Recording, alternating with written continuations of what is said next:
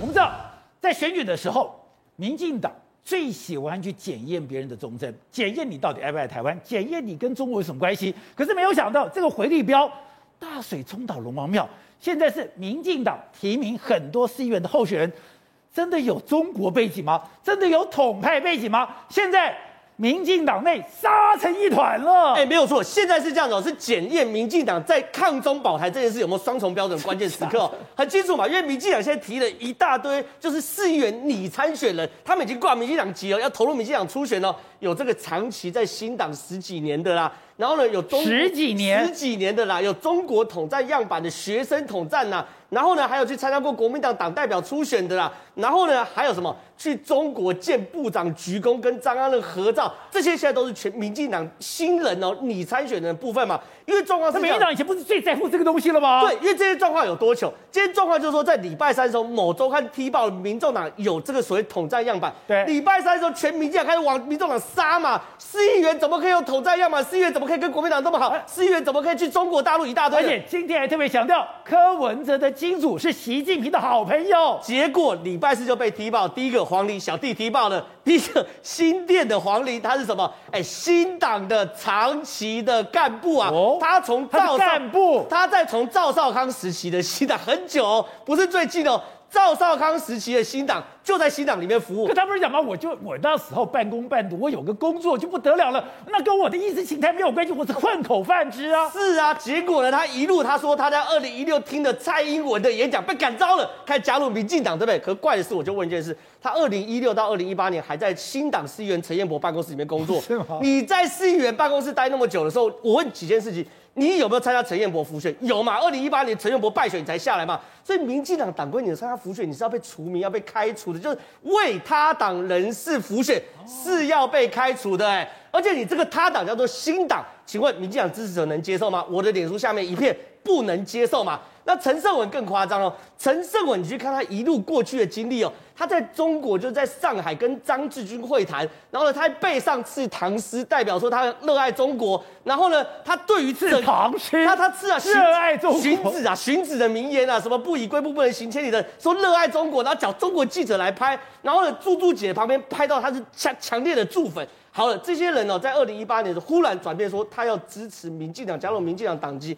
但然后呢，对于民进党支持者，看到陈胜文过去呢在中国统战样板，因为他跟民众党那个人是一模一样的哦，也不能接受嘛。然后呢，陈林汉是在林口的，就跟民众党那个放一等于说你们做的干事情是一模一样的，一模一样啊。民众党也是长那个那个民众党市议员也是长期在两岸啊，然后拍照啊、比赞啊，跟张志军会谈一大堆的。过去民进党是说这种人哦，就是我们台湾抗中保台的漏洞，抗中保台的的毒蛇，一定要把它清除嘛，对不对？抱歉，现在都在民进党里面嘛。林口的陈林汉更夸更夸张，哎，我看到他一大堆跟白狼啊、跟吴敦义啊在对对岸的这个拍照，一大堆都有，哎，请问民进党可以接受吗？我骂了两天之后，陈林汉自己宣布退选，哦，那我就问很清楚嘛，那你这个黄玲跟陈胜文要不要也宣布退选嘛？这件事情其实涉及到民进党的基本价值，就是你过去怎么要求你的对手的。吴吴思怀去人民大会堂坐了两个小时，被你骂了好几年。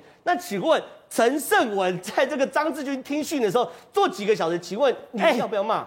这个陈胜文居然是。连洪耀福都把他打鞋子，这个东西呢，就进入到更深层，就变成是说，在这些东西又涉及到什么正国会啊、英系啊、永联会等等派系大乱斗。这些当然我没有参与，可是问题是现在状况是这样：黄玲是英系提名的，在新店的；然后呢，陈胜文也是英系提名的，在大安文山的。哎，英系挺陈陈胜文挺到什么程度？洪耀福在他这个所谓的陈胜文的造势场合。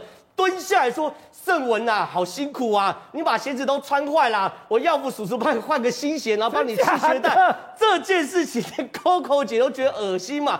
所以整个局现在是这样子看哦，他们礼拜三要开中场会。”英系的人目前开始断尾求生了哦，因为呢，第一个陈林汉在林口这边，对不对？因为他的状况真的太特殊，他的父亲还有在这个官司在进行当中，然后他过去的二零二零年还帮洪孟凯竞选，也穿着背心，所以呢，他真的，哎，你看，你提一些有帮洪孟凯浮选的，有帮新党市议员浮选的，然后都你们派系的，请问其他派系可以接受吗？对，然后呢，所以好，陈林汉先退选。然后呢，英系又说在礼拜三呢要推这个反渗透机制，就是说我们自己要有内规等等，所以看起来。来英系是有这种开始鸣金收兵的味道在，但是。正国会、永元会还有其他派系没有要放过他，没有要放过英系，当然是这样，因为现在整个现在各派系要杀英系，因为在这个后蔡英文时期有一个状况，就是说英系自己也担心，在蔡英文离任之后，英系的地盘会不会萎缩？哦、所以在这次你可以看到，二零一八年英系是扩张。扩张提名，可是问题是在你这才可以招降纳叛，对，然后然后招降纳叛嘛，然后不管你你你第你第一个你只要有实力，第二个你有关系，我全部要下来。可问题是在英系的扩张过程中会踩到人家的地盘嘛，对不对？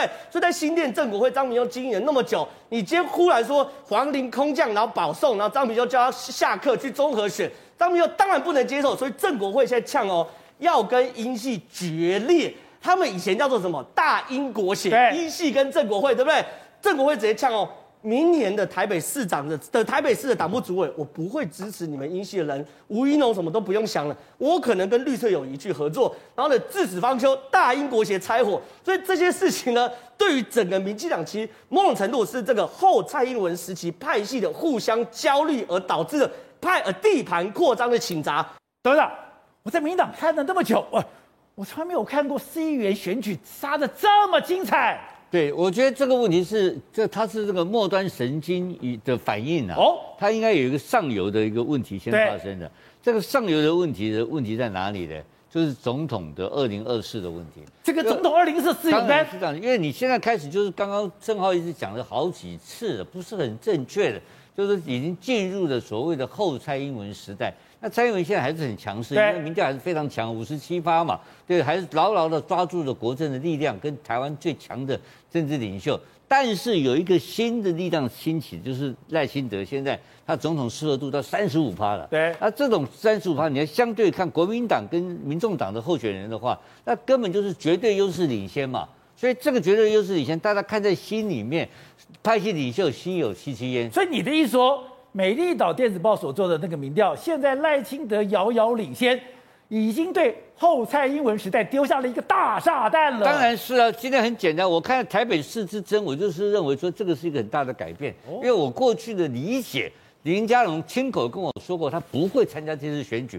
但是我这两天看着这个整个情况来看哦，越来越不像了，我越来越像林佳龙要选台北市长我，这个奇怪的事情呢。他选台北，我后来搞懂了嘛。我现在搞懂了这个事情嘛，我不管我选不选，但我表态要选的情况之下，起码我下面的议员，我下面未来的立法委员的卡卡位，我通通要卡嘛。我一线的把它把你卡住，派系是一条线卡的嘛。我从中央到地方一条线。县市长、立委、是议员。换言之这个时候来讲的话，我就跟不跟我就跟英系之间来讲，所谓的大英国协，英系是整个英系其实是一个好几个派系的组合嘛，这个组合开始分裂了嘛。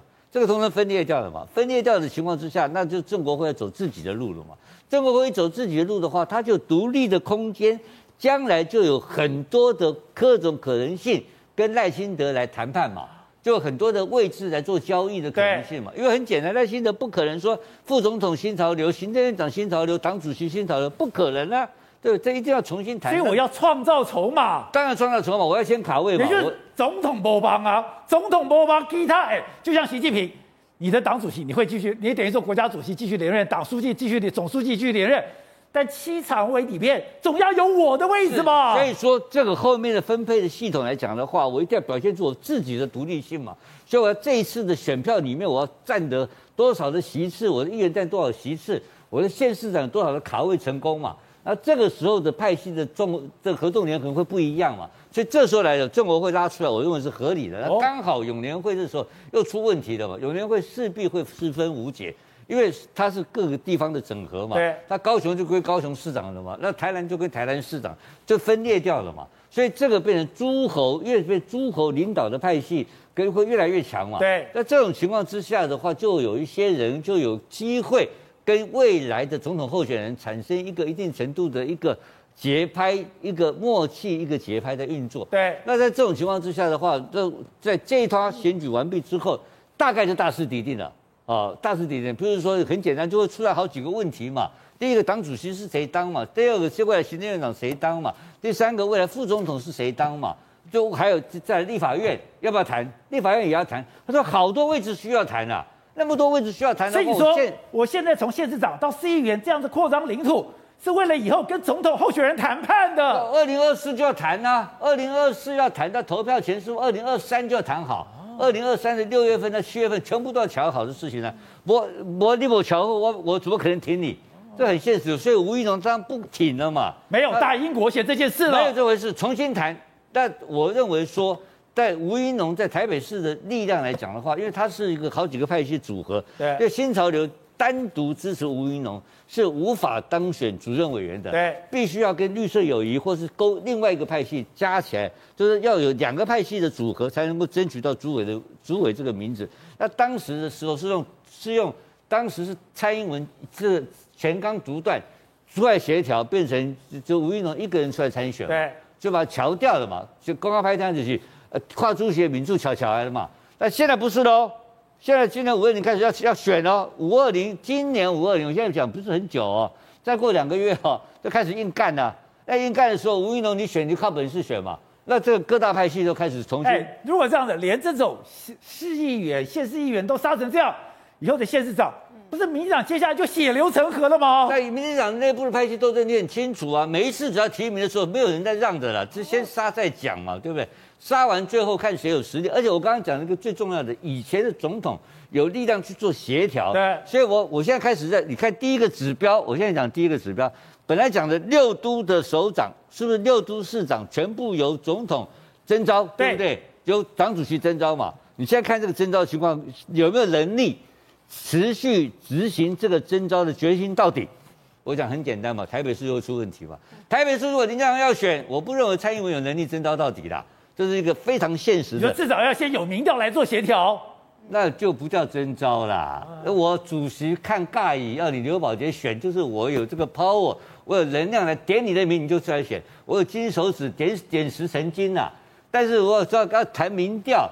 谈民调哪里叫征招嘞？谈民调是凭实力嘛。那当然是林佳龙的民调比较高，他谈个鬼啊！那陈时中就没有了，陈时中就会变成回去当他的这个唱歌医生、快乐的医生了嘛。那跟这个一点关系没有。所以这个就是很现实的一个先行指标。我们先看台北市到底是谁提名。如果提名出来的是不是陈时中，就表示英系已经开始示威。好，小谢，你现在是国民党的，看到民进党为了一个市议员杀成这样子，哎。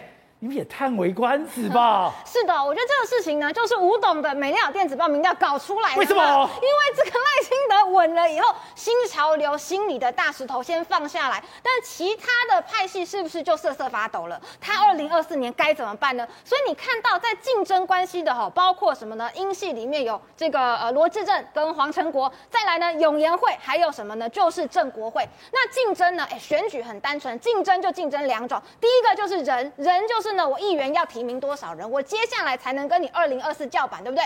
第二个是什么？就是资源。那资源怎么搞呢？就是提名有钱一点的人嘛，就是这么简单的一件事。所以为什么非得提名这个陈胜文？哎，陈胜文说真的哈，他为什么可以去选？哈，就是说提他去选。呃，当时这个李正浩就已经爆料很多，就陈胜文以前跟国民党啊怎么样又怎么样。可是你去看他的脸书哦，谁在帮他按赞？赵新宇，大家还记得这个人吗？就是呢，赵介佑的姑姑。赵新宇就跟黄成国他们体系一起的，在帮他按赞，在帮他按赞香。就是以前台北市党部的执行长。是，然后呢，还有谁？就是我们刚刚讲到洪耀福帮他干嘛？去提鞋子嘛，然后给他送新鞋，让他穿新鞋。这个就是现在你在他脸书可以看到。然后呢，这个呃陈胜文他本人人蛮 nice 的，他平常都会跟很多人那样聊天。他的我们现在都说他要选的这个文山大安区叫什么呢？叫做看板之城。